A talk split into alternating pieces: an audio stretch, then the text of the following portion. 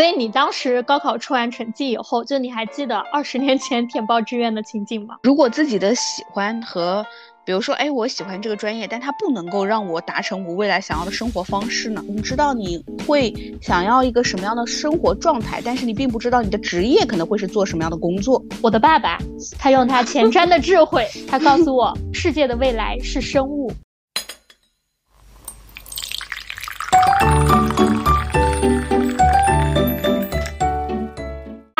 大家早上好，我是今天早晨一起来就灌了两杯冰美式的贝尔。Hello，大家早上好，我是今天下午喝了一杯玫瑰荔枝拿铁的 Sarah，欢迎来到喝杯拿铁，今日美式。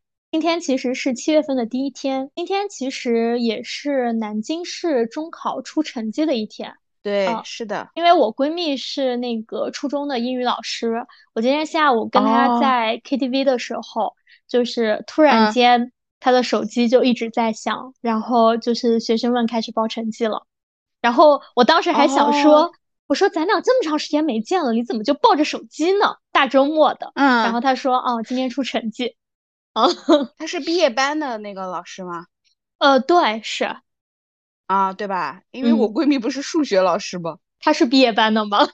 她不是，所以那时不是中考的时候，我还问她有没有去监考嘛，她说没有，在家睡觉。啊，那挺好的。对，那因为其实，在中考之前的话，应该是在前一周、两周，就是二三级的高考，也是呃各个省市陆续就是发放的成绩。现在应该很多考生都是在填写志愿的阶段，应该还没有结束，对吧？好像我上次就是帮一个呃朋友家孩子去聊的时候，他说是六月二十八号填志愿。嗯，开始填，因为我记得从开始填就是到最后确认的话，应该有一个一到两周的一个时间。所以今天我们这个节目主要是想聊一聊关于高考填报志愿的一些事情。对我们也是说，每次说卡着这些当口，对吧？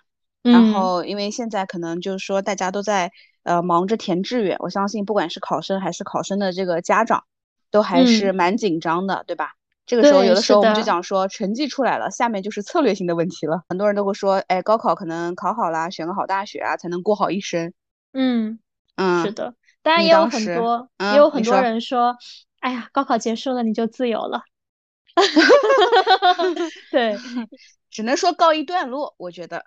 对，是的。但其实，因为我们俩离填报志愿已经过去很久了，对吧？一 说就是简直暴露年龄。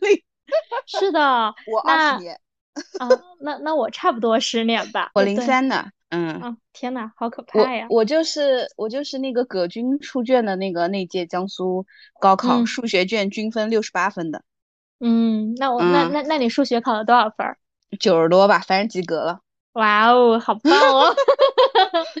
哎，所以你当时高考出完成绩以后，就你还记得二十年前填报志愿的情景吗？记得。哎，我我插一句啊，我问一个特别有年代感的问题：二十年前填报志愿是在电脑上填还是手填啊？交一张那个老师会发一张纸，哦，你交上去，手写是吧？我们是好像只有三个选择，我不知道你当时是多少个选择。我听说现在好像好多个选择。我我应该跟现在差不多。嗯，对我当时是三个。我们当时高考查成绩的时候。嗯，反正那个成绩吧，比我模拟的成绩要低很多。嗯，对。然后当时就是，其实查到成绩的时候，心情不太好。然后，然后爸妈，我妈就说她这个成绩，我这个成绩是她做梦梦到的。哎呦，天呐！然后我当时说，你为什么不多梦一百分？然后，然后，所以当时就是，但是其实我们那一届因为数学的问题嘛，对吧？就拉下来，你看好几十分了，其实。嗯，对吧？然后那个，嗯，所以当时其实出来的时候，就是能够选择的余地不大了。我当时跟你讲过吧，我当时应该跟老师去填的话，我填的都是北方的，我填了天津，可能还填过你的母校之类的，就是我填的都是那一边的。然后后来，嗯，然后我们会有一个就是相当于预模拟啊，还是就是预报志愿。然后呢，是出分前还是出分后啊？我们是出分后填志愿。哦，现在那我们也是，现在也是出分后，对，对，我们是说，但是中间其实中间有几年江苏的高考改革是预估的，啊啊，在我之前也有，就是就是老改嘛，改来改去的嘛，改革。然后那个我当时报志愿的时候，其实当时填的都是北方的，后来嗯，老师就找我妈，可能跟找我爸妈沟通嘛，然后我妈就说不行，然后爸妈就是非要让我填南京的嘛。嗯，然后我那个分数呢，就是也挺尴尬的，反正就是过了一本线，但是呢，就是呃，反正也是怎么说呢，不上不下的吧，你懂的，就是能够选择的余地不是很大。如果你要选南京的话，就是。嗯，学校啊什么的，就是都都得要看一看嘛，就那几个学校可能中等的都要排一排。然后，但是我是一个就是选专业特别笃定的人。嗯，就我虽然高中学的是理科，我学的是理化，但是我感觉那个时候选理化还有个原因是因为我对政治历史不感兴趣。嗯，就是因为其他的就是真的不太好，历史我根本记不住，然后政治我根本达不到题目上那种题眼。然后后来，所以嗯，我自己选的话，因为我从小不对商业什么感兴趣嘛。啊，然后我记得我选的类似于都是市场营销、工商管理类的，哦，偏商科偏管理，对对对，都是都是类似于这一些的，就是肯定是偏文科的。然后学校的话，当时是因为呃，我们当时那个时候是在就是会有就是在南京的那个国际博览中心里边，现在也是，现在也是啊，我当年也是，对，你当年也是啊，对，是的，各个学校都在那儿，对吧？嗯，对。然后后来我们就去逛嘛。然后跟我爸妈就去逛每所学校，大概看看啊，了解一下专业的情况啊，每个专业收多少人啊之类的。后来当时就是我的那个母校，是因为它就在那个博览中心对面，所以当时人家说啊，我们学校就在对面。然后我妈就觉得，嗯，那我可以去看看嘛。然后看完之后就很放心，然后就说那就这个学校了。所以我第一志愿填的可能就是我现在的学校，所以我也是被第一志愿录取的。所以就是从刚刚的沟通当中，我们就得知 Sarah 的专业是市场营销，对吧？是的，嗯。啊，对，所以当时当时我觉得我还是比较满意的吧。啊，明白。嗯，对，因为当时其实，嗯，我不知道，但是因为当时我不知道你待会儿你讲你选专业的时候，我当时选这个专业的时候，我出来，我以为，我以为我干的工作可能会是什么哈？嗯，就是说广告，我不是广告。我觉得我是营销专家，好吗？当时因为我不是跟你讲过，我从小就对商业什么比较感兴趣嘛。毕竟毕竟从商嘛，家里面。我看的那个都是偏商业一些的纪录片。我以前不是跟你说，高中我就看那个就是中央二台对话嘛，是每周日晚上。嗯。就是即使课业很繁忙，我就是我一直可以看到高三。啊。啊，对，然后就是就是对于商业，所以我当时觉得，嗯，我可能应该是企业的就是那种高管。嗯。就这个当时就是自己的一个可能梦想嘛，然后选这个专业。然后其实毕业之后，我们有很多同学的大多数的选择学这个专业，如果是跟专业对口的话，他们其实做的都是一线的销售。嗯，对，这个是是我当年对，到这个是我当年就是选专业的一些情况。嗯，反正我觉得在我整个大学生活当中的话，就是我选的这个专业，包括我们所上的一些专业课嘛，嗯嗯，我会觉得都是我感兴趣的。哦，那还不错哎。对，所以我整个大学不太会有厌学，我觉得还蛮有意思的。因为，嗯，大一、大二很多都是基础的嘛，大三不是上专业课嘛。然后其实我们有学那个就是市场营销，包括 global marketing。然后 global marketing 那本书是一本非常厚的一个一本英文书。然后老师也是就是呃，他虽然是用中文授课，他那本书是英文的。然后还包括消费者心理学啊等等。嗯，就是那个时候看那个呃国际市场营销那个书的时候，其实。你会觉得上面的很多案例都非常 out 哦，这样子，对，就很早很早，就是一些商学院的案例，可能别人都讲过很多遍的，然后拿过来讲。对，所以呃，所以当时这个是我大概的选专业，包括可能上学的时候，我自己是不后悔选这个专业的，也是蛮感兴趣的。然后学校的话，我觉得是在我当时的分数能力范围之内能够选到的自己满意的吧。嗯，明白。嗯，然后这几年我们学校也变成双一流了。哈哈哈，是的，是的，并且也因为一些樱花以及一些其他的东西，慢慢还变成了一个小网红学校呢，红的很。而且今年的那个，你看那个就是录取通知书有两个版本，水杉和樱花特别漂亮。天呐，对，所以这个 就是我的，你的呢？我当时成绩出来的时候，就是我和我妈是很不满意的。就是我爸是一个很佛系的人，他当时就跟我说，就是你不想复读的话，那咱们也能选，对吧？就是就可能跟你预估的不一样。啊，对对。然后呢？对，然后呢？当时呃，我选志愿，我个人的一个意愿就是我没有对呃专业和学校有什么倾向，我的一个意愿就是。离开江苏，离开南京，啊，当时跟你不是一样吗？没离开不了。嗯。然后，因为我自己本人的话呢，我其实对珠三角是没有什么概念的，就是在我上大学之前，我也没有去过珠三角。哎，好像我也是哎，我那时候比你更早嘛。嗯，所以我当时我个人的一个倾向就是在京津冀，就北京、天津那一块儿啊，因为东北那一块儿的话呢，我会觉得有点冷。嗯，虽然有暖气之类的，所以我填的所有的学校都是，呃，地点都是在北京和天津的。然后关于专业这一块的话呢，我的第一倾向是想学法学。就我小时候，对我小时候，因为比如说你也知道我辩论嘛，包括我以前就是看一些电视剧啊什么的，我自己当时是想当一个律师的。所以我在填志愿的过程中，我觉得我要很感谢我爸。嗯，我爸当时是把各个地方的，就是法学专业都给我扒拉了一遍。嗯，就发现实在不行，就是他他觉得你不能去一个又不是很好的学校，再学一个又不是很好的法学专业，特别是关于城市这一块儿啊，反正就当时还挺偏的一些地方，然后所以法学这一块就被 pass 掉了嘛。嗯，然后关于其他专业这一块儿，其实我也想过，比如说学什么金融啊，呃。财经啊，商科啊这一块儿，因为这个又是电视剧给到我的这样子的一个影响，你知道吧？理解。对，因为我自己也是理科生，我也是学的物化，就理化啊。嗯。然后，但是坦白来说，我觉得我学理化，纯粹是因为当时文理分科的时候，大家觉得学理科的是成绩好的人，理化又是学理科里面成绩最好的那波人会选的专业。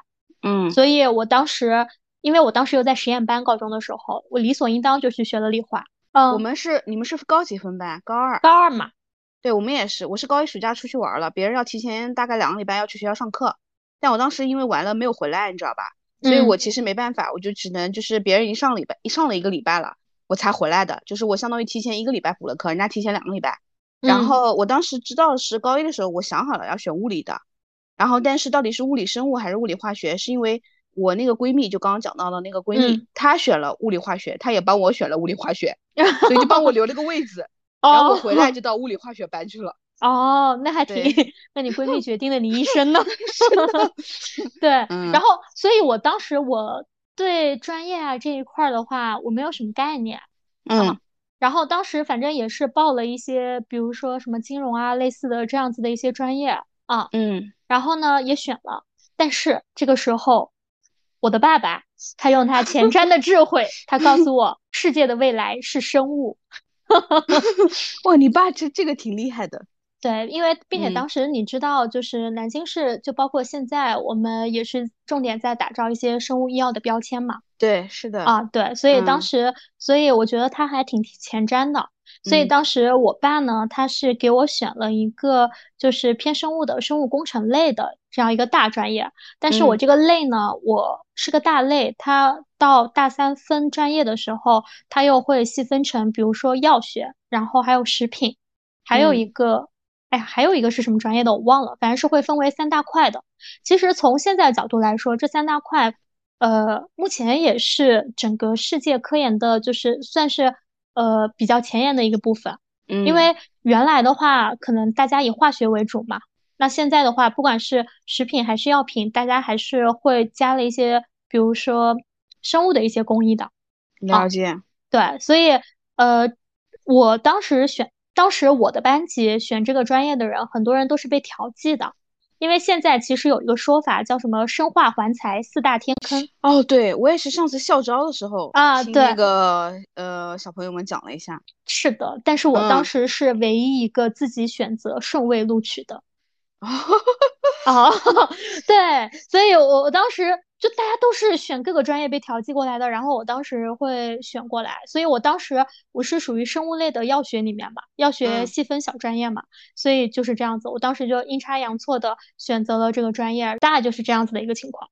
嗯，对，因为刚刚我们介绍了我们的专业嘛，就是但是大家在之前的节目当中肯定也了解到，就是我们俩现在从事的工作其实跟我们大学所学的专业呢，它没有特别直接的关系，有一定的相关性。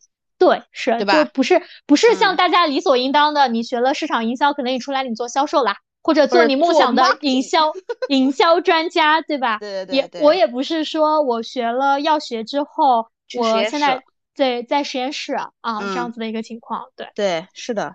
所以说就是嗯，我们俩其实属于，我觉得是不是我们说应该是大多数，对吧？嗯，对吧？应该是大多数，因为我在我的感觉里面，就是我们说正态分布，我们应该是中间那一段的。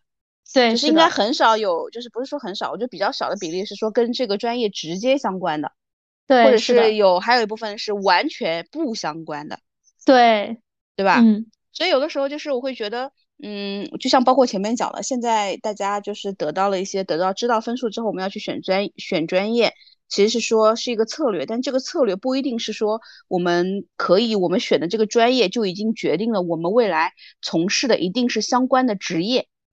它其实定不了终身，只能说你选择了，比如说什么样的学校，可能以后的就就是我觉得在爸妈的眼里面，他们应该会觉得选个好大学很重要。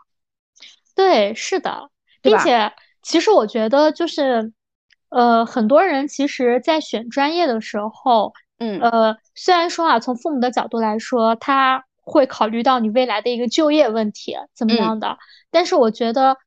作为中国父母而言，很少会有人说把你这个专业去结合你的本人去做一个定制化的一个选择。嗯，这个太难了。对，更多的就是我们根据一些社会的常态，包括说父母认为有权威的人，比如说家族里面学习最好的长辈，家族里面哎有点见识的一些长长辈啊之类的，或者周围朋友的一些意见，再结合自己的想法综合，然后给到小孩意见。对，是的。对对，所以所以你觉得就是从你现在我们刚刚讲说选专业啊，我们先说就是从你比如说这个职业履历啊，你经历的你看到的一些，包括候选人也好，对吧？包括身边的同事朋友也好，就是选了一个专业，就是大学现在高考志愿填这个专业，就真的能够定你的职业终身吗？我觉得肯定是不是的。嗯，但是呃，你如果说就我的行业一个特殊性而言来说的话，嗯。我觉得在行业里面，大多数是这样子的。你比如说，我们做研发的人，他肯定就是这样子的。嗯，就是在一些技术壁垒很强的一些职业，那我觉得这个可能真的是职业取决于你职业发展取决于你最初的一个专业啊。哎，你这么说，那我有个好奇的地方哈，就是我不知道你有没有问过你们公司那些做科研的人哈，就是比如说。他可能，因为他现在做这部分，他肯定做科研的这部分，他当时的专业肯定跟他现在的工作是相关的，对吧？是的，对，或者还是比较紧密的，对吧？嗯，就是，哎，我想，我想问的是，或者说比较好奇的是，说他当时选这个专业是仅仅是说，反正都无所谓，我就是我是因为选了这个专业，所以我找了一份这样的工作，还是说，哎，我当时选的时候，包括我学下来，我这个就是我感兴趣的。是这样子的，这个我肯定问过，并且我也做过调查。因为做医药科研，基本上都是硕士起步。他们大多数人是觉得我读了这么多年了，不能浪费啊啊！但是会有真正的热爱吗？创始人可能有使命感。有啊，不是啊，我们有真正热爱的人。我们公司有双博士啊，就是他在他读了一个博士以后，他觉得他还需要进修，他又去读了一个博士啊。嗯，这就是真正的热爱科研啊。哦。了解，对我就是说，人他在这个，嗯，怎么说，高考这样一个转折点吧，他选了一个自己热爱的专业，然后呢，又从事了，就是后面一直对这个专业有兴趣，又从事了自己喜欢的职业，就我觉得还蛮难得的。对，我觉得很难得，是的，我想表达是这个意思。对，我我们那个博士就很纯粹，对 吧？大家大家都说他沉迷科研，但是其实我在。呃，工作当中，就你刚刚提到的这一点，我在今年，特别是上半年，我遇到了两位候选人，他们是这样子的，他们是在本科阶段学完了这个专业以后，他觉得他不太感兴趣，嗯，然后呢，或者说他也不想进一步再深造了，所以，呃，可能他工作了一两年，但是在工作一两年过程中的话，他又发现了他原专业的一些魅力。嗯，或者说值得深造的点，所以他们又去深造了。深造完了之后，他们发现，哎，他更热爱这个行业了。我觉得这个也会有一定的就是这样子的一个情感的转变。嗯，啊，对，了解，对，所以这个当口刚刚正好想到了这个问题，嗯，然后我们再来讲一讲，就是说我们刚刚正好讲到说选专业嘛，对吧？嗯，啊，就是比如说在你看来，你觉得呃，如果现在再让你选一次，或者是你对于现在的可能一些就是正在面临着填报志愿的这样一些学生伙伴们，你有什么建议吗？我觉得要多听多看，嗯，哦，这个会是我现在感触最深的一个点。就包括你刚刚问我当时选专业的一些情景，其实我当时是一头雾水的，我根本不了解这个。哦，你对你的专业确实会对。我觉得你起码说你还是明白你对商业感兴趣的。你看过很多纪录片，嗯，我当时没有概念，我可能知道我想要成为一个什么样的人，但这个什么样的人可能就是一个表面的人。嗯，我不知道这个人他背后可能说他在做一个什么样的工作，或者说他需要形成这样子的一个状态，他需要有一些比如说什么样专业知识的一个支持，或者说你当时想的是说你知道你会想要一个什么样的生活状态，但是你并不知道你的职业可能会是做什么样的工作，啊对，或者甚至说我在哪个城市怎么样的，就是对我而言，我觉得都可以。就是我觉得，呃，所以第一点的话，我觉得是要多听多看，去了解不同的一个可能性。那其实，在在这个阶段的话，就是经肯定会遇到的一点，就是自己喜欢的和父母喜欢的专业，或者父母建议的专业会有冲突。嗯，我今天早晨刚看了一个电视剧的拍片段，我估计是一个新的电视剧，但我没注意看。它就是在讲填报志愿这一块儿。当时是这样子的，就是呃。那个视频里面呢，大概是那个女孩的分数考的也是中等，嗯，然后呢，呃，她的爸爸很希望她去报医科大学，哦，然后呢，就是那女孩一直在比如说几个专业里面在纠结嘛，三个专业纠结，那女孩就跟她爸说，她这个分数报医科大学有点悬，不一定能够录上，如果不能录上的话，可能就是第二顺位了，嗯，然后呢？呃，就是他爸就很强制，就觉得当医生光荣怎么样的，在那女孩填志愿的，就是最后确定的那一刹那，改成了医科大学，然后按了确认键。后的结局就是，本来是一个一本院校嘛，后来医科大学没录上，他就滑到二本了。嗯，啊，大概就是这样子。但这个应该是一个电视剧的片段，我今天在短视频上刷到的。但是我觉得现实生活中其实会有很多这样子的一个情况在。了解，所以你就会觉得还是得就是。呃，多是就怎么说？你刚刚说的其实是说多听多看，对，多搜集一些我们说叫样本，这样可以减少决策的一些失误，对吧？对，就比如说父母建议这个专业什么的，嗯，就是他们说这个好，呃，他们肯定有他们的原因，但我觉得，比如说我们可以去博览中心去跟招生办的老师聊一聊。嗯并且现在其实社交媒体很发达，我们可以聊一聊相关专业正在学习的学长学姐，甚至说已经毕业的这个专业的学长学姐，大家都会给一些建议。然后我们去判断，比如说自己喜欢的和父母喜欢的到底哪个更适合我们。因为现在很多年轻人，比如说，比如说啊，现在社交媒体很发达，流量时代，有好多人现在都想当网红。小时候我们想当科学家，现在的小朋友想当网红，对吧？真的，对吧？那他们可能会去选一些，比如说艺术类的，比如说一些什么传播类的这样子的一些专业啊。当然，这是我自己猜测的。我们我们办公室的小伙伴就是学编导专业的，是吧？嗯啊，就比如说学这些去满足自己的想法，但我觉得我们也可以去。搜集一下学这些专业的人，他们现在到底在干嘛？对你讲这个，对，就是会去查资料嘛，对吧？但是我在想，因为我们是事后来看啊，就知道去查查阅哪些。但他们会不会觉得是说，我查了，我不知道去查什么？就比如说我要学个编导专业，我去查什么呢？如果是我的建议的话，我刚刚说的那些，我觉得我我的建议的话是，你想学这个专业，无非是出于两点：第一个，你对这个专业的内容感兴趣。第二个，你觉得这个专业能够帮你成为未来你想成为的人，或者让你成为你未来想要生活的一个状态？那关于第一点，你对他的一个专业内容感兴趣，既然你都已经就是已经到求知的这个程度了，那我觉得你可以查一下这个专业会学哪些课程啊，你是不是会感兴趣的？对。但如果你想知道他未来是可以做什么的，那。呃，我觉得你可以去问一问这个专业的人，比如说他们现在在从事一个什么样的工作，啊，嗯，如果自己的喜欢和比如说，哎，我喜欢这个专业，但它不能够让我达成我未来想要的生活方式呢？我举个例子啊，嗯，比如说我之前遇到小朋友，他说我想去读英美文学之类的，但我不知道本科有没有这个专业啊？本科是不是有什么？反正可能偏文科类的。嗯，但是你说我学了这个专业，我以后能干什么呢？可能是翻译，对吧？对，做一些文学作品的翻译，或者还能做什么？但是那个可能不能够支起我想要的那种生活状态。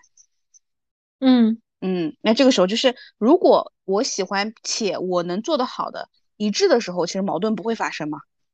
对，那我觉得你就要想知道你想要的这个生活状态，什么样的专业能够支持你？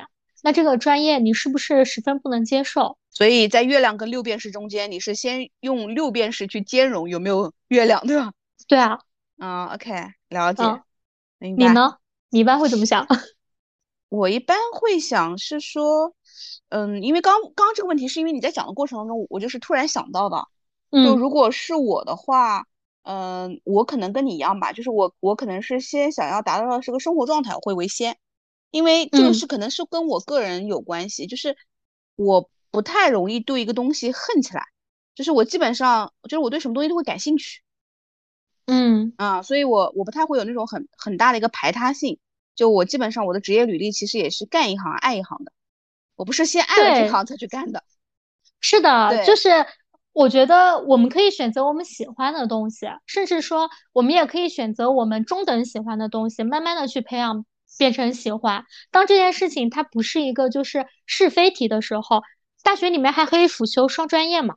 嗯，对，对吧？是的，所以我会觉得，就是说你喜欢的这个东西，它不一定要通过，因为我觉得教育文凭这个东西，它还是得需要，就是说在社会上，它是某种的一个通行证。但是你喜欢的东西不一定要把它修成一个通行证。哎，这么说好像我也说通了。对，是的。对，然后还有一种情况哈，就是你刚刚说了，哎，你喜欢的父母喜欢的，呃，我刚说的第一个矛盾可能在于你喜欢的和你想要达成生活状态这个之间的矛盾。第二种就是。很多人都有吧，对吧？自己喜欢的、自己想报考的，跟父母想要你报考的会不一样。嗯，对，对。那其实其实还有一个嘛，就是呃，热门专业和一些稳定的一些专业嘛。嗯，啊，特别是一些比如说师范类、警察 啊这些，其实呃，坦白来说，就是国家是会给补助的。哦，啊，对，就是 怎么说呢？呃，会有很多家长会建议孩子们去报考这样子的一些专业，因为他们觉得，如果你的分数够了这样子的一些学校的话，你的未来人生就是康庄大道，就稳定了嘛，会具有特别高的确定性。父母会认为，对，是的，尤其是老师、医生这些都会劝你，就觉得啊，你看，就是又又稳定啊，老师有寒暑假啊什么的，哎，对。又体面，然后挣的也也不少，对吧？嗯嗯，是的。然后还会有一些热门专业，比如说前几年的计算机。其实我知道有一些学校还开设了电竞专业。对，杭州有。啊，对，就诸如此类的一些很热门的一些专业。其实市场营销在前几年也是很热门的专业。对。啊，就是我觉得会面临着一些热门专业和一些就是稳定专业类的这样一个选择。嗯。但我觉得热门专业，说实话有风险。是的，我的感觉是因为你读完之后四年还热门吗？对吧？对，是的。然后这个包括还有一些就是比较呃说的不好听啊，打个引号，就是暴力的专业嘛。就是你比如说前几年前几年大厂很火，就是呃反正我读大学的时候，我们班当时有男生，他就是不太顾。自己本专业的这样一个所学知识，他就去外面报了一个计算机的一个培训班，然后他差不多也有同事，对吧？就是学编程做码农，对，学编程，对。然后他当时应该是，呃，比如说大三、大四，我们还在实习的时候，他已经进了北京某一家互联网公司去实习啦。毕业以后，他就直接转正了，并且他在学校的一些专业课考试就很低嘛，就只要不挂科就好。顺利拿到毕业证以，嗯，对，顺利拿到毕业证之后，他就去呃当码农了。那其实我们毕业那几年的话，也是互联网行业发展比较好的那几年了，所以他是真的在北京买了房的。那他这个真的是踩对风口了。对对对，因为速度非常快，对吧？速度非常快，并且那个时候其实很多大厂它是不太论你的学历的，特别是你的专业啊，就是能干活就行，并且熟能生巧嘛。所以呃，那个时候你比如说像在那个时候，计算机就是很火的。那有的人他就是抓了风口浪尖，就是做了这样一个事情。嗯，对，因为那个时候其实是移动互联网可能刚兴起，然后再加上我觉得那个时候是因为呃整个学计算机软件这方面的专业的人才缺口特别大。是的。但是我说实话，我觉得大厂还是看学历的，但只是说那个时候他可能就是缺口量太大了嘛。对他大厂现在是看学历的，但是那几年真的是不看的。你刚刚刚刚创立的时候，刚创立的时候，包括就是呃，你当时稍微有一些经验的那样子的一些人，因为你比如说当时他们招很多人啊，你比如说是一些九八五、二幺幺一些很头部的大学，可能是不太相关的一些专业，对吧？因为那个时候大厂可能也正刚刚也初创。对啊，是啊，对吧？你像比如说字节，它就是一二年才成立的。所以，所以就很很多人就这样。当然，你在里面，你就是慢慢站稳脚跟嘛。嗯啊，但其实我觉得，就是稳定的专业，其实怎么说呢？对一些，比如说，哎呀，这样话说会不会有攻击性？就是对一些还想到一个稳定的专业，嗯，人力资源。我觉得这个不算稳定，但是我觉得家里面人很多人会让女生学人力资源。呃，坦白来说，我觉得，我个人觉得啊。嗯，以人力资源，你出来找工作，你不一定是好找工作的。但是你师范学校、警察学校、医科学校，你出来是很好找工作的。嗯，啊，对啊，并且这些基本上都是有编的。啊，所以你这个是就是这个还不叫说稳定职业，就是说以比如说考编对吧主导的一些专业。我觉得这个稳定就是传统意义上的稳定。嗯，所以我刚说的那个人力资源不是我认为的稳定，是父母认为的，就是一眼能看到头的稳定嘛。但是其实现在人力资源的话，怎么说呢？就是跟老一辈的人力资源已经很不一样了嘛。包括现在就是有很多一些智能软件啊，包括一些呃，就是其他的一些嗯搜索引擎啊之类的存在，慢慢的它的一些原始功能会被替代。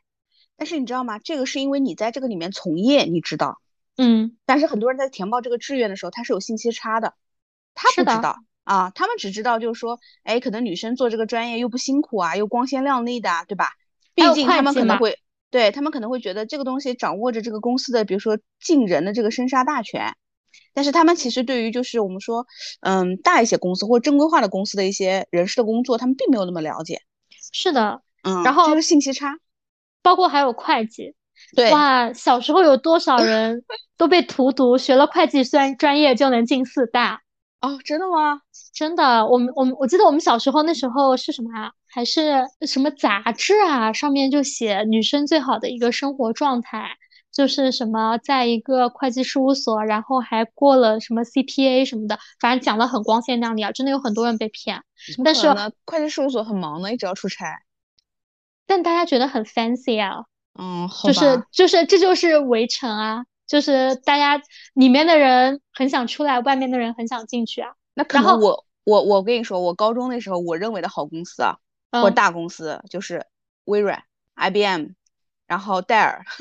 哦，对啊，你说的这样是一个互联网嘛？就当时学很多学会计的人都都把进四大进当做自己的就是。职业追求，但真正进去了以后，就会觉得根本不是这样子的。本来以为觉得是一个光鲜亮丽的小白领，结果发现忙的真的是都没脸，没时间洗脸，都不要说化妆了。所以就是我觉得就是呃，在一些热门专业和稳定专业上的时候，这个的话，其实一方面我觉得是要结合一下自己的家庭背景的。嗯，坦白来说啊，家庭背景以及说你未来就业的。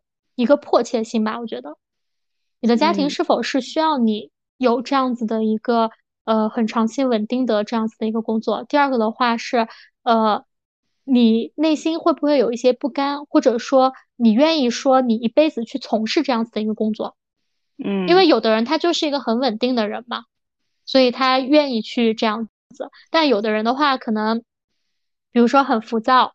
又或者说他的心性不是很静，他真的没有办法去做这样子一个工作，特别是医生，我觉得学医很辛苦的。嗯，走了这条路，如果你在半途而废的话，真的还蛮可惜的。真的，但你在说这个点的时候，热门跟稳定专业的时候，我脑子里面还在想一个点啊，就是我会觉得，嗯，其实你在说的这个点的时候，是嗯，抛开了一些就是说现在的一些客观的一些现实的条件，比如说关于这个人他现在他考了多少分，对吧？就也许他的分数可能决定了他根本没有就是这个选择权。嗯，你会发现吗？对吧？但我觉得你不管是什么样的分数，其实这类的专业你都是可以选择的。啊，就是这个就是可能会涉及到你下面要讲的，就是关于学校嘛。对，因为因为有的时候我会觉得，就是说，比如说我想选个很热门的专业，对吧？但是我的这个分数可能不足以支撑。对，是的。然后这个可能就是到我们下一个要聊的一个视角，就是好学校的一些冷门专业和差学校的一些王牌专业嘛。对吧？啊，因为这个其实我觉得挺普遍的。这个好学校和差学校，它还有一个就是关于地点的问题。是的，城市。对，这个其实就聊到开头，比如说当时我第一诉求的呃志愿是想学法律。嗯。啊，那当时我爸就他当时也是帮我查了很多呃就是法学院的一些资料，包括像我们现在很热门的五院四系。啊。然后以及一些，比如说第二梯队、第三梯队的，然后我们都去看了一下。最后我没有去选择法律的一个原因，是因为当时他给我选了一个学校，就是我就不说不说城市了，是一个西部，是一个西部的一个不算主流城市的一个法学 啊。然后 就是当时当我看到那个城市名字的时候，我就说我也不想学法律了。然后。当时我的那个选择圈不是在那个就是京津冀嘛，嗯，然后呃，然后当时呃就是可能在京、天津和北京，然后冀不是河北嘛，和河北之间的话，我当时可能还是优先去选择了天津和北京这一块儿。哦，发达城市。对，就是我觉得呃，就是比如说像在关于一些城市这一块的话，其实大家。考虑到未来的一个就业吧，其实还是可以往一些未来就业的一些生活圈或者说经济圈去靠拢的。这个比较影响说你大学四年的一个见识吧，我觉得。然后关于那个好学校的冷门专业和就是差学校的一个王牌专业的话，其实我之前我在微博上我看过了一些就是大家的一些讨论。就他们会觉得，哎，如果我选一个不是很好学校的王牌专业的话，但是我可以选择去考研，我可以选择，比如说，呃，在我进一步晋升的时候，我去提高我这个专业的一个核心竞争力，啊，然后我觉得这个怎么讲呢？这个其实就是要看你是不是真的去热爱这个专业，然后非这个专业不可。然后，并且也要看你这个人的一个性格，因为其实这样子的一个选择，无非就是你是愿意做一个鸡头，还是愿意做一个凤尾的一个选择。嗯，那你觉得什么样的性格会去做凤尾？我觉得就是可能我不在乎这个专业啊，我只是想要一个好学校的一个 title。嗯，啊，对，有的人就是可能我就是想学这个，但是呃。我没办法，然后我可能希望通过我后来的一些努力啊之类的，我再去提升嘛。对，好，了解。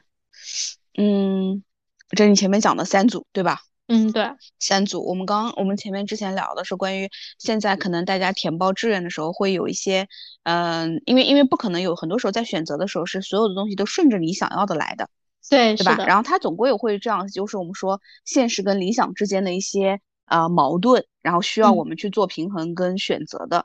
对，然后我会觉得就是，嗯，刚刚你讲的关于自己喜欢还是选就是父母喜欢的，然后包括我觉得这个其实冲突真的很容易发生，这是非常常见的冲突，尤其是在中国，真的就是父母是希望能够掌控子女的一生的，特别是这些是在很多 小朋友就是十八岁还没到十八岁的时候。对你还没办法跟他说，我已经是个成年人了。对，就是嗯，我在讲我之想讲的一个案例之前，就是我把刚刚我们俩讨论你刚刚讲的这三组啊，我正好想一下，就你在讲的时候引发了我的一些思考哈，就是我会觉得自己喜欢跟父母喜欢，我会觉得在中国还有一个难点是在于，你知道吗？除了父母之外，你还有很多七大姑八大姨会来干涉你。对，是的，对吧？他们会问啊，你家孩子考了多少分啊？然后那个选什么专业了？哎呦，那个不能去，那个不能去。哎呦，那个那个怎么怎么的，对吧？对，然后呢，父母呢，有的时候可能会碍于面子，或者就像你说的，可能有些人他，嗯，可能某一些亲戚哈，以目前来看混的比较好，就是世俗成功嘛，对吧？嗯，啊，然后就会感觉特别来干涉你，哎，这个我了解了，哎，这个我听谁谁说的，对吧？啊，就是我觉得这个这个还是挺，呃，怎么说呢？就是说蛮常见的。但如果是针对于这个选项的话，就是我比较赞同，就是你刚刚说的，就是我会觉得贝尔刚刚讲的，就是多查一定要就是把握在自己的手里面，就是你可以现在你可以多听，但是父母的这个多听，它也是你的一个其中的一个选择嘛，就是它是你的一个其中的一个要素啊。是的，对。但整体而言的话，你还是得自己就是说多搜集一些，然后多去选择，因为我觉得这个它是一个转折点，还是比较重要的。对。当然，你如果自己没有什么想法的话，爸妈给你安排好了也还行。对，反正我觉得 就是始终秉持着，对对对，谁做决定谁做第一责任人。是的，啊，就是你选择了，你也别后悔。啊，就是我们以前经常讲的一句话，就是自己选的路，跪着也得走完。是的，对吧？嗯。然后会觉得热门专业跟稳定专业，就是我前面想表达的那个意思。我会觉得，嗯，如果选热门专业，一定要以动态视角来看。就这个专业在你毕业之后还热不热门？我觉得还有一点，就是你适不适合做这个热门专业？对对，就是对这个是我想讲的，就是我在选专业的时候，或者是我的建议的话，我会觉得，嗯，你得结合两个点，就是内部跟外部嘛。嗯嗯，然后内部的你自己的一个兴趣和外部的一个市场环境等等。是的，对热门专业跟稳定的，对你刚刚讲的，就是我会觉得对，结合你自己的呃一个内心的一个喜好嘛，对吧？然后包括你刚刚讲的，你自己适不适合，就是有有些人，我反正我是啊，就是你让我去做一个可能，比如说师范类、警察类或者医科，我肯定是不想做的。我觉得我一点兴趣都没有，而且那样的人生也不是我喜欢的，所以说，嗯，我可能不太会选那样，就是还是得结合自己的一个喜好。如果稳定啊各方面是你的追求的话，那你就。不要违背自己的内心啊，对吧？哎，那我跟你视角还不一样哎。虽然我觉得我也是一个现实生活中知道自己想要什么的人，但是我觉得我没有你这么清晰和分明。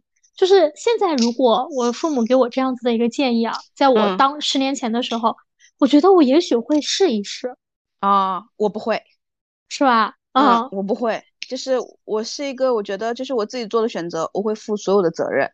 啊，对，嗯，因为我觉得你帮我做了决定，然后呢，我找谁呢？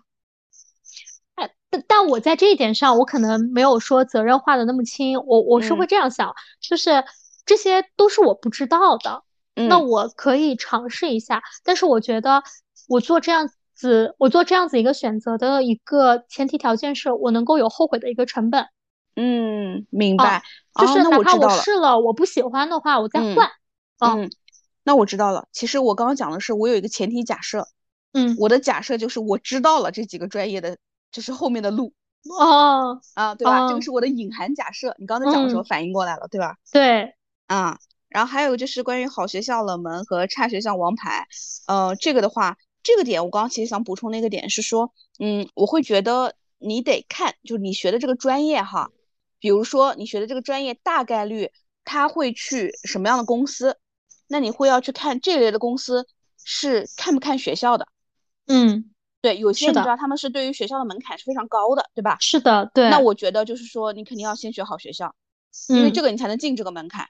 第二个点是说，呃，你还可以看一下，就是因为你知道，就是有些专业它是可能要考研的，对。所以说，也许你在考研的时候，你就可以去就是升级你的学校，对，对吧？是的，这个都是可以结合来起来看的，嗯。并且，其实我会觉得，就是就刚刚你讲那一点，关于你说升级学校这一块儿，我我有一个小补充，就是其实可能，也许我们在一个不是说非常拔尖的学校去学一个比较王牌的专业，但是本身的自驱力很强，未来也是想说想要提高。其实，在学校里面，也许会获得老师，包括实验室的很多资源。对，还有推荐，对吧？对，因为其实，呃，中国对于一些大学老师的一些选拔，其实相对是比较严格的。就哪怕我们可能说是在一个，呃，不是特别拔尖的一个学校任职的这样一些老师，他们也是。比这个学校起码高两三个水平的一个院校出来的，嗯，那其实他们在圈子里面是有这样子的一个人脉和资源的。是的，是的，啊，对，对，这个这个相比来说，我们在一个可能很好的一些学校，那我们可能说是一个 average，是一个普通人的话，获得的资源会更多。对，然后刚刚是贝尔分享的关于这几点，然后因为。嗯，因为我们在录这个节目之前，就是呃上一周的时候，哎，对，应该是这周吧。反正我们当时还发生了，我还跟贝尔分享了一个案例，对吧？嗯，因为当时正好是，嗯，有一个就是朋友家的孩子，呃，之前有一次跟他聊过，然后知道我的职业嘛，然后呢，所以说当时就说，呃，我在上班的时候发了个信息给我，就跟我分享了一下，说那个就是他儿子的那个成绩出来了，然后说希望我去帮忙，就做下参考嘛，对吧？然后我记得那天晚上回去的时候比较晚了，然后我老公还跟我说，就说你都高考结束多少年了，你不要去祸害别人了。然后，但我的点呢是，我不可能决定他专业的，我对大学啊专业我也不是很了解，但是我可以告诉他的是职业世界，嗯，哎，包括我可以了解，对吧？就这些点可能是，就像你刚刚说人力资源的时候，其实很多父母他都不知道的，对，对吧？那是因为我们在这个行业里面，所以我能够了解的只是说外部的一些职业环境可能是什么样子的，和我们因为从事的工作可能对他的一个嗯个人的这个这个小伙子他的一个整个风格我是有一定了解的，是吧？可能几句话一聊我就知道了，所以我会觉得就是说如果我们现在选专业，我边结合他的案例，我会觉得第一个是内部一定要看一下，就往内看的话要看一下自己的一个兴趣和要充分的了解自己，因为可能我们呃六年加六年十二年读下来的话。我们整天都是埋首于学习，尤其是在我们当下这个环境里面，对自己的探索是非常少的。是的，除非是，除非是我们这一代人做父母啊，我们其实蛮鼓励孩子去探索的，去了解自己是个什么样的人，对吧？自己的兴趣爱好。但是你看这一波，包括到现在，我觉得他们对，虽然相比较我们以前而言，可能探索很多了，但是还是不够充分了解的。是的，对这个小伙子呢，他当时就是他是学的物理、生物和地理。嗯，但是他说他高考就是他他那个选专业大学，他想学文科，然后我跟你一样吗？啊，对，就是我比他可能更社会，就是更接职业世界多一些。我感觉啊，就如果当年的我和他现在，他呢，我觉得更内敛一些。嗯，啊，就他更害羞一些。然后呢，他因为我问问他自己喜欢做的事儿什么的，就是他其实会更加的。就是或嗯，更加比如说沉浸在自我的世界当中，啊，也会跟我有点像。MBTI 也是，就是它是也是 I 打头的，嗯，对。然后我会觉得，就是如果这个时候你也可以多去，也可以做一些性格测评哈，反正网上有非常多的一些免费的，对吧？对。然后都可以看一看，多探索探索。哎，可能因为有的时候我们对自己是不够了解的。然后包括我觉得还有一个是决定呢是说，呃，你在选，哎，比如说你初步划定的一些。专业之后，你还得再看一看，就是说你自己要不要考研，因为有些专业你不考研根本不行，对吧？对，是的，对。然后所以我会觉得，就是说你得先看一下，比如说我当时的时候，可能我是不太想考研的，对。当然现在啊，就像你刚刚讲的那个点是说，嗯，如果现在的你可能会听一听父母的建议，对吧？如果现在的我可能再选一个专业，我会选一个考研的。对，就这个也是会会不一样的地方。那比如说，你看我当年选那个专业，我是真的不想考研的，因为我那个专业我自己当时本来给自己定的路是说，我那个是比较偏实践类型的，所以说我可能你说我考研我能考什么呢？我不能说我毕业之后我不工作直接去读个 MBA，那没有意义，对吧？因为没有实践经验。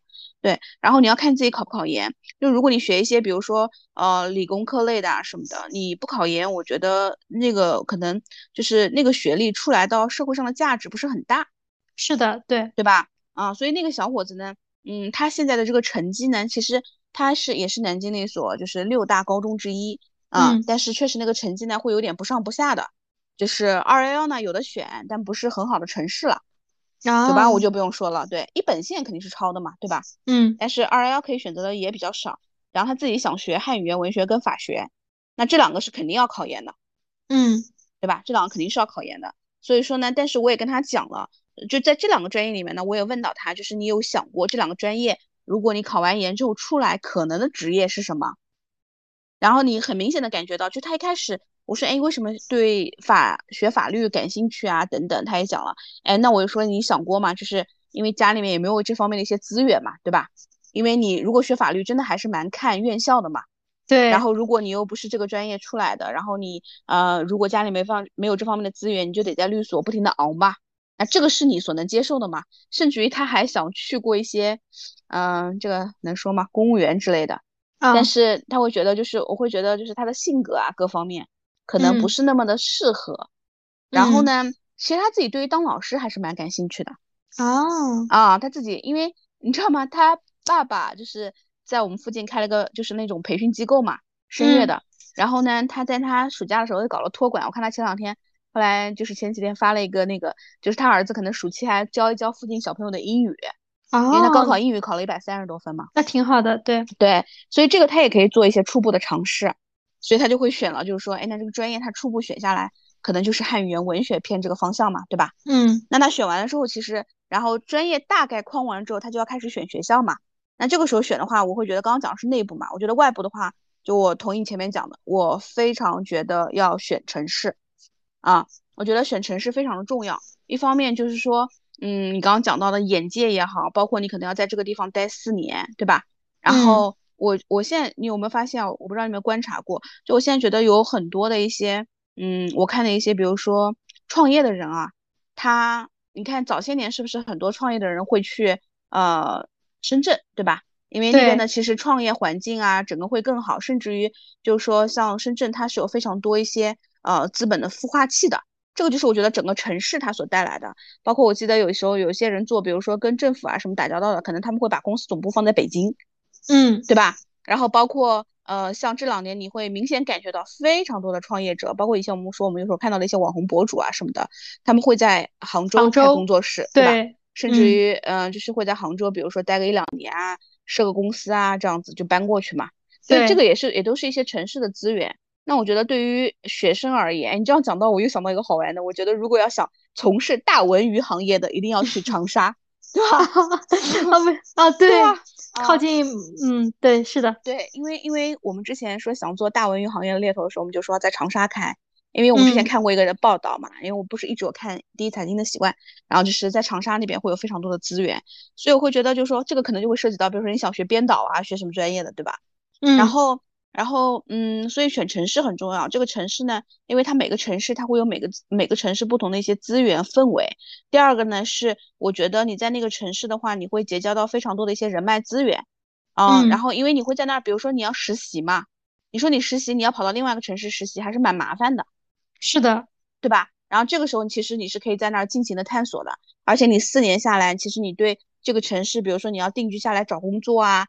它的整个房子一个分布啊，房价，包括你的吃穿住行啊，你都已经适应了，就是你就不会面临着是说，等到你要去工作的时候啊，职场又要再去适应，然后整个生活再要去适应，就很麻烦，是的，吧？对，所以我会觉得就是选城市啊，如果有的选，你的成绩啊各方面再有的选的话，还是要选就是一些经济比较发达的一些区域，就是你未来的整个路可能会更宽一下，宽一些，然后包括这个城市的一些风格。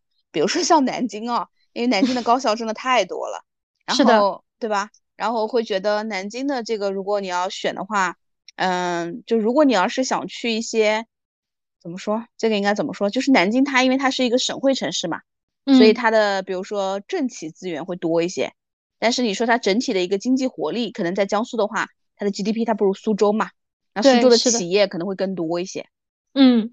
啊，然后如果你要是想创业啊，想去那个的话，可能去往浙江跑一跑，资源会更多。可能你的很多同学，本地的同学脑子都很很很活，很活的。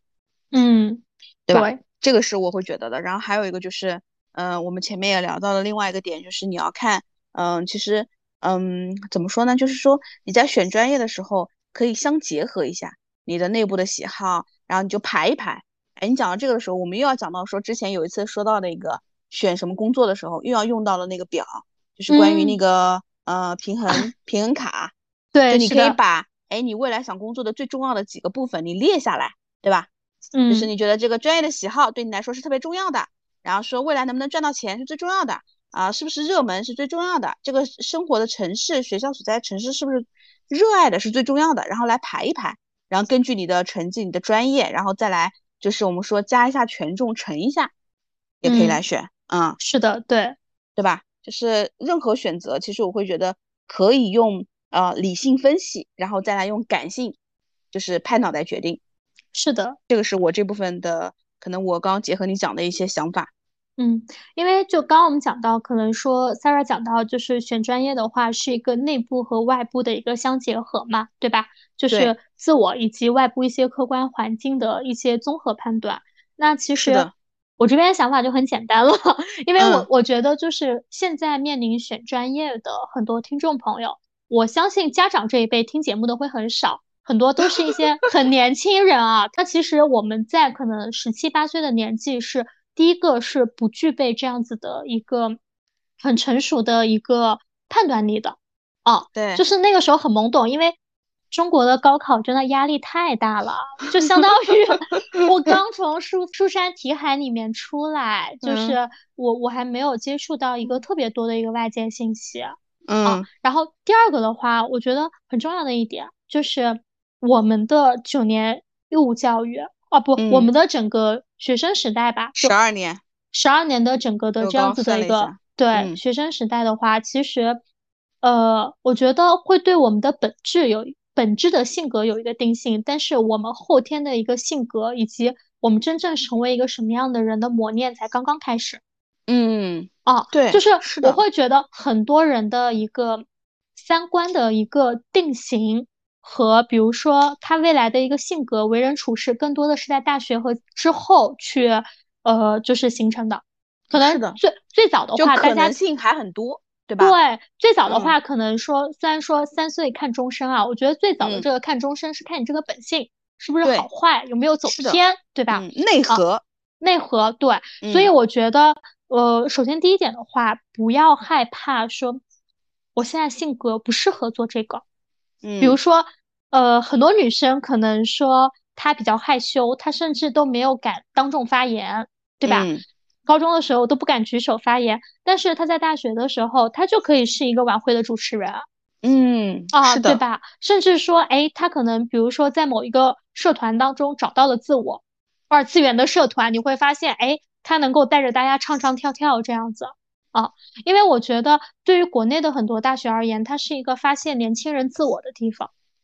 对啊，所以所以就是我们在选专业的时候，首先不要以自己现有的一个，比如说状态去定义十年、二十年甚至未来的这样一个自己。嗯，啊，就是如果我没有喜好的这样，就一定不要说自己不可以。啊，对，你可以说我喜欢这个，你也可以说我不喜欢这个，但是你不要说，我觉得我做不了这个。当然，对于一些很偏激的，比如说，比如说我当时计算机是很火，但我就说我脑子不够用，我学不了计算机。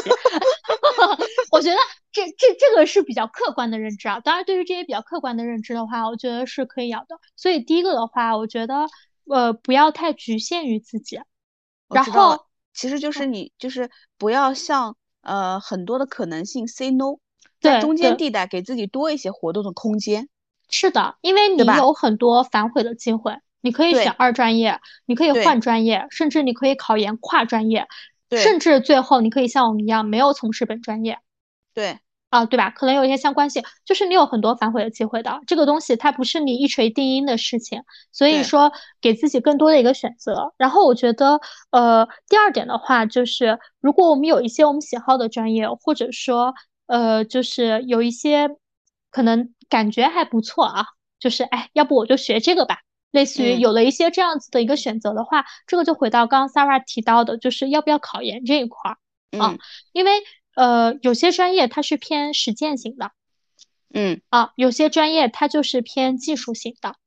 那其实呃，在我的学生生涯当中，其实有很多人他可能是进入了大学以后，学了本专业以后，他才会去判断我这个专业是否要考研。他是听学长学姐们说，他是听老师说，看往届的师兄师姐们怎么做的啊。但也有很多人就是他可能，比如说家里没有建议啊。有同行业的人很早就已经给他了整个的学业和职业的生涯做了一定规划了，或者是他这个专业可能在他学习的这个四年过程当中，外部世界发生了变化，如果你不考研，可能没有办法很好的就业了，对吧？对，那那其实我觉得很坦白来说，对于现在的一个当代环境，我建议大家是考研的。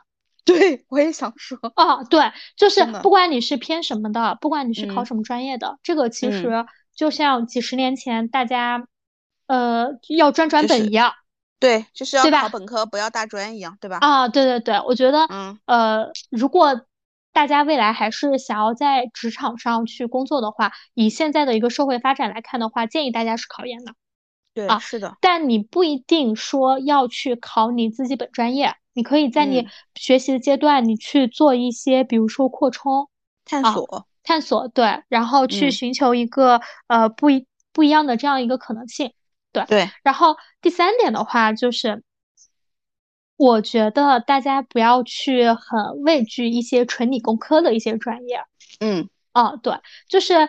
呃，就像我们小时候说，我们学什么这个方程那个方程，我们现在长大了买菜我也用不着，并且现在根本用不着我们算数，就电脑就直接帮我们算好了，对吧？是的，就是我根本我现在都算不清，我可能我买菜买水果要付多少钱，但是我会觉得一些基础学科，真的就是比如说啊，物理、化学，甚至说数学、数学，甚至说哲学这样子的。一些学科是包括你刚刚提到的可能汉语言文学啊这一块儿，我觉得这样子的一个基础学科的话，它其实，在大学里面的一个授课，它才是真正的去帮我们搭建我们知识的一个架构，通识教育。对，是的，嗯，就是可能这个东西我们在日常生活中是用不着的，甚至就是说我刚刚说的这些学科，你如果不考研的话，你根本你根本不知道他们该怎么应用。是的，就是。之前是不是有人做过一个比方，就是如果本科学的是一个大饼的话，对吧？嗯。硕士可能是里面一个小圆，然后博士是那个圆边上的一个小点。对，是的。啊，就是我觉得，甚至你都因为其实我呃做一些，比如说通识教育的话，更多的就是搭建这样子的一个架构嘛。所以我觉得，呃，如果对这样一些专业感兴趣的话。哪怕说你未来不去从事这样子的一个专业的话，我觉得是值得学一学的。虽然，嗯，最早大家说，就我也提到了生化环材，它算是天坑，对吧？就可能说在就业上的话，整体的一个环境不是很好啊，怎么样的？但是我觉得这个专业它既然能够存在这么多年，也是有它所在的一个意义的。当然，有一部分人他是为了单纯的真的是兴趣，比如说像北大的那个韦神一样，就是热爱数学。对吧？是 是，但我们生活中这样子的人可能比较少。但是我觉得，对于这样子的一些可能让人比较畏惧的专业的话，如果你真的喜欢，我觉得不妨去试一试。因为这些专业的话，即使未来它跟我们的跟你未来的一个工作和生活没有一个特别直接的关系，但是我觉得它给你带来的一个影响，以及对你思维以及整个理念思考的整个思考的一个理念来说，它其实影响是蛮大的。它是一个潜移默化的一个训练。对，我在贝尔讲的那个补充一句，就是我会觉得，嗯，如果你真的热爱这类基础学科，那你就去学它，你不用惧怕未来的一个就业环境，因为我会觉得这一类越底层，它其实应用的这个领域会越广。是的，它越通用。嗯，对，是的。所以这就是可能我们关于就是个人对于一些比如说呃专业选择上的一些看法嘛，对吧？对。因为其实我们会觉得是说，刚刚我们其实聊了比较多关于怎么选专业嘛。其实，呃，下面接下来你们可能要做的就是说，把各个比较一下，对吧？结合可能今天我们聊到的，可能对觉得对你有用的、没用的，然后都去做一做。然后因为正好上周听了一本书叫《金榜题名之后 》，然后当时我跟贝贝尔分享的，对吧？因为他是一个作者很年轻，大概是九二年这样，是一个复旦的一个研究生，他之前写的。当时我觉得第一个。他对于这个定义，觉得高中呢是一场就是目标一定的长跑，就是这个目标就在那儿，你只要往前跑就行了，就能到达目的地了。但他说大学其实是一个迷宫，嗯，就是会觉得就是第一个就是可能性太多了，其实每个地方都可能出去是是一个出口，是的，然后同时也可以在里面，其实你可以去不断的去探索自我的，嗯，对吧？就是我会觉得大家就是如果接下来在填志愿啊各方面的时候，我觉得心态首先要放轻松。就是一定要从不管你今天你觉得考的是呃如你所愿，还是说比你预期要低啊等等，就是高考嘛，就是或者是选大学嘛，它是一个转折点，但它不是人生唯一的一个转折点，对吧？觉得我觉得这个点大家得得去明白，人生有太多的可能性了，就是没必要，就是当当然这个我们话可能这样说起来有点就是站着讲话就是不腰疼，对对对对对，真的还是。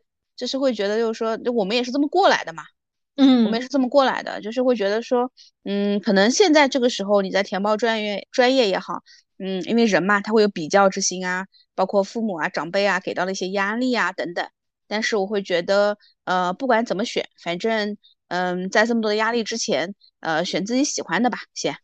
嗯，啊，对，我觉得至于未来的就业，因为谁都说不好嘛。你刚刚贝尔说。像我们说数学啊这些基础学科，你说你现在其实也不怎么用的，但你知道就是关于 ChatGPT，其实很多你知道我现在的一些 email 啊什么的，它都可以帮我去优化，包括我们去写给客户的一个呃一个怎么说一个介绍啊什么，它都能帮你写的很好，对吧？啊，所以你说你说这个东西，嗯，它无以替代的其实是你的整个对于底层的思考跟你的思考能力嘛？是的，对吧？嗯嗯，所以这个是这个是我想表达的，包括刚刚贝尔讲到的这个转专业，我之前有个朋友家。孩子，他妈妈是律师嘛，然后那个，嗯，他前面其实对国际关系啊各方面比较感兴趣。他其实就是在大一的寒假，就是就去年我们阳的时候，一个人在房间里面，然后跟呃另外一个专业的老师进行视频面试，完成了转专业，然后去转了法律。